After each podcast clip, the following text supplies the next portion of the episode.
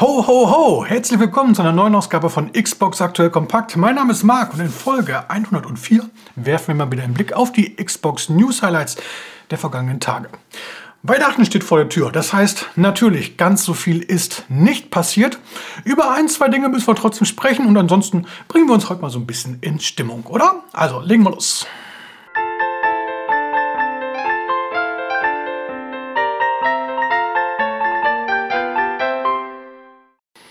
Ja, legen wir los mit dem Xbox Game Pass. Da wird es im nächsten Jahr höchstwahrscheinlich die eine oder andere Änderung geben. Da hatten wir schon mal mehrmals drüber gesprochen. Ich gehe ganz stark davon aus, dass es eine Preiserhöhung geben wird. Dann wird aber auch höchstwahrscheinlich der Xbox Game Pass Friends and Family offiziell und auch weltweit eingeführt. Aktuell gibt es das Ganze ja schon probeweise in äh, Kolumbien und in Irland. Irland ist deswegen für uns ganz interessant, weil es dort auch einen Euro gibt. Dort kostet dieser Friends and Family Pass aktuell 21,99 Euro. Und damit bekommen sage und schreibe fünf Spieler Zugriff auf Xbox Game Pass Ultimate. Toller Deal eigentlich. Mag nächstes Jahr dann auch vielleicht teurer werden oder höchstwahrscheinlich sogar. Aber trotzdem, das ist ein wirklich gutes Angebot. Ähm, das passt. Jetzt hat eine Umfrage für Furore gesorgt unter spanischen Xbox-Spielern. Die wurden von Microsoft, irgendwie per Mail oder wie auch immer, äh, gefragt, ob man sich äh, vorstellen könnte, diesen oder jenen Pass zu buchen. Unter anderem hat man gefragt, ja, wie findet ihr den äh, Xbox äh, Game Pass Friends and Family? Wollt ihr buchen? Wollt ihr buchen? Ja, nein. Und es wurde auch noch eine weitere Game Pass-Variante abgefragt. Also nicht falsch verstehen, die wurden nicht angekündigt. Microsoft wollte oder will mit dieser Umfrage anscheinend nur mal ausloten, wieso die Meinung dazu ist. Und zwar hat das Ganze auch noch keinen Namen. Ich nenne das Ganze mal Xbox Game Pass Lite oder Basic oder Essential oder wie auch immer. Ähm, und der bietet folgendes: einmal Online-Multiplayer und dann einen ja, Zugriff auf den Xbox Game Pass. Das allerdings nur beschränkt und dann auch noch irgendwie werbefinanziert.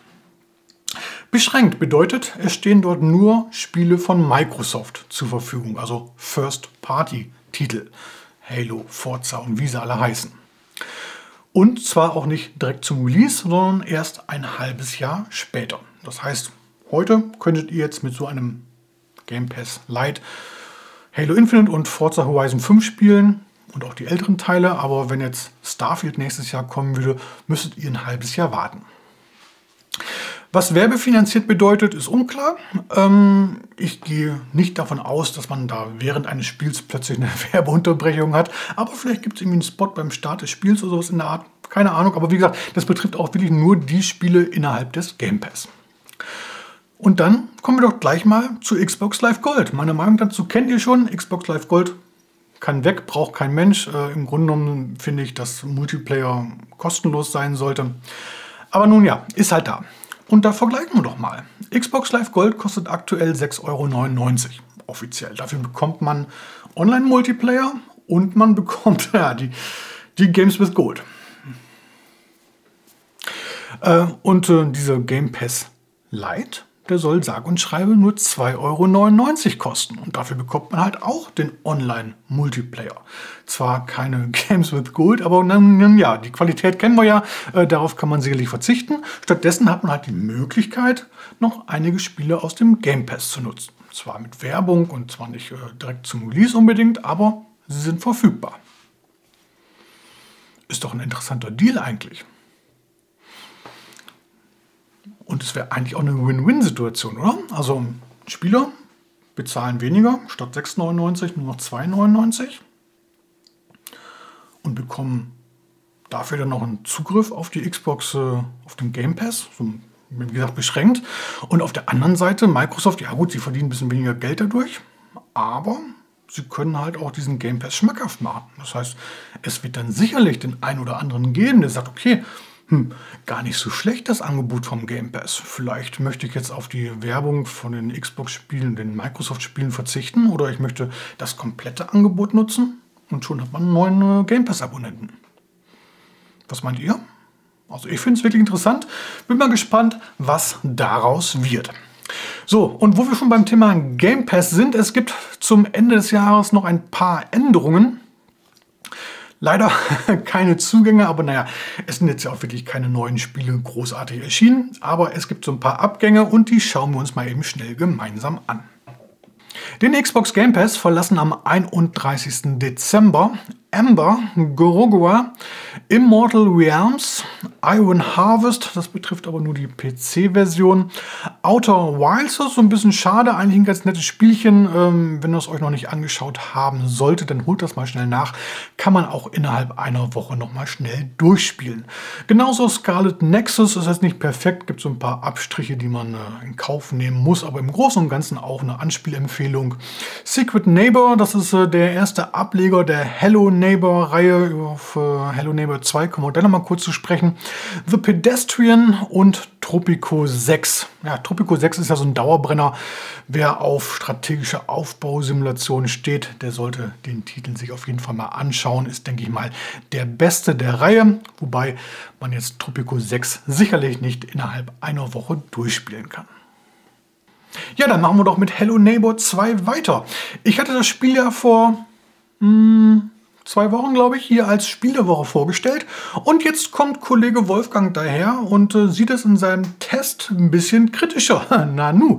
Ähm, einerseits schöne Spielidee. Es geht ja darum, dass man Häuser in der Nachbarschaft infiltrieren muss, ohne dabei erwischt zu werden. Das ist also so ein Stealth Action, ja, ein bisschen weniger Action, aber so ein, so ein Stealth-Action-Spiel mit ein paar Horrorelementen.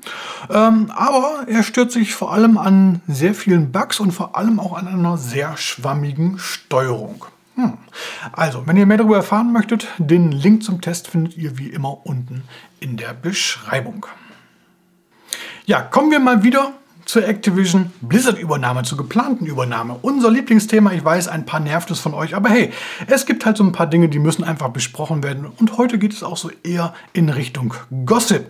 Ähm, die FTC, die US-Handelsbehörde, die Federal Trade Commission, die strengt ja wie bereits berichtet, eine Klage gegen diese Übernahmepläne an. Und ich glaube nach wie vor, die hat nicht den größten, die größte Aussicht auf Erfolg, aber wir werden sehen. Jetzt tut sich aber noch so ein kleiner Nebenkriegsschauplatz für Microsoft auf. Denn tatsächlich eine kleine Gruppe von Spielern hat vor einem US-Bezirksgericht in Kalifornien ebenfalls eine Klage gegen diese Übernahmepläne eingereicht. Aussage, Microsoft bekäme dadurch zu viel Macht.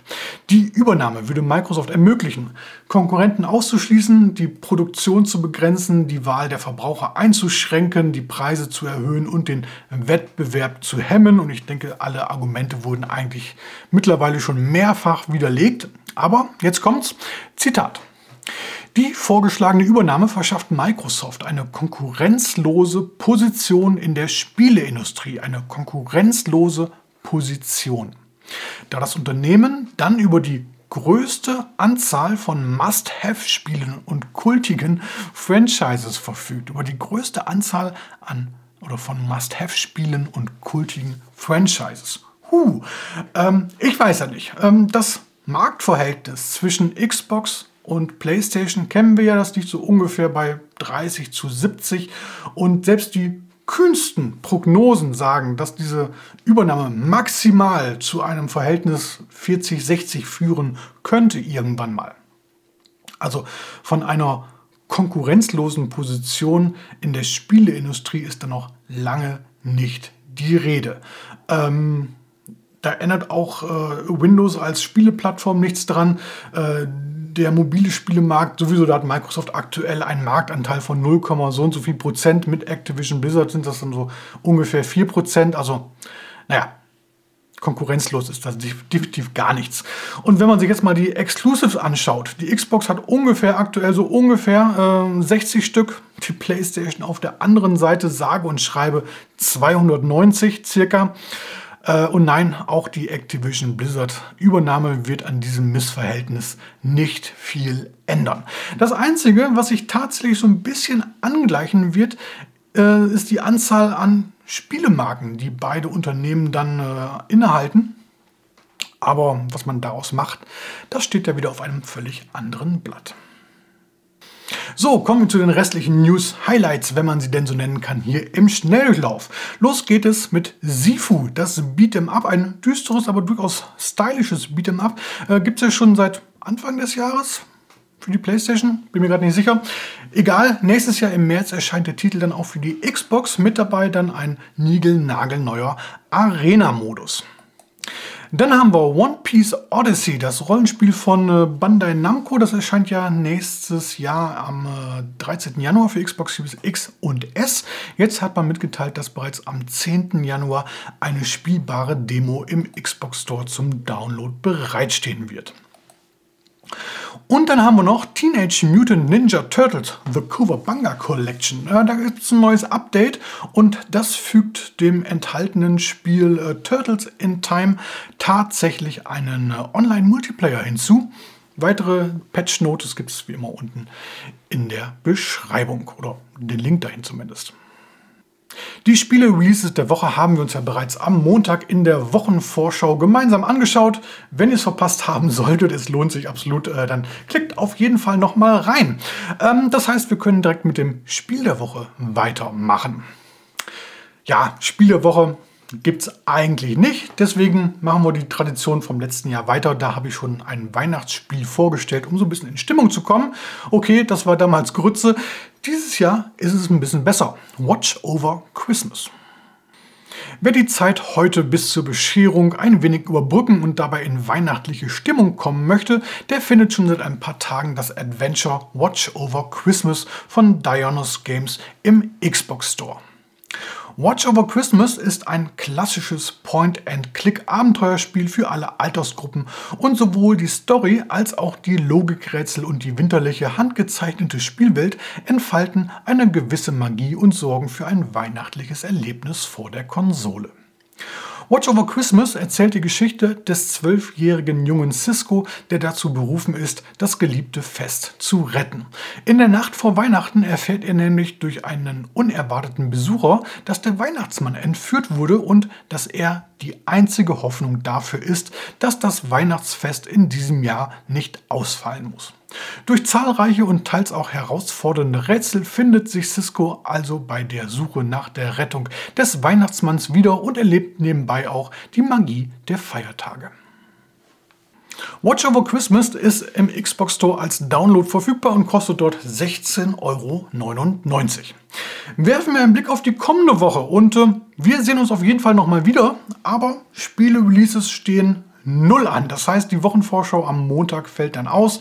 Ähnlich verhält es sich in der ersten Januarwoche. Da gibt es zwar so ein paar Indie-Releases, aber ich glaube nichts, worüber man im Vorfeld groß sprechen müsste. Das heißt, die nächste Wochenvorschau gibt es dann erst am 9. Januar 2023. Ich würde mich freuen, wenn ihr dann wieder dabei seid.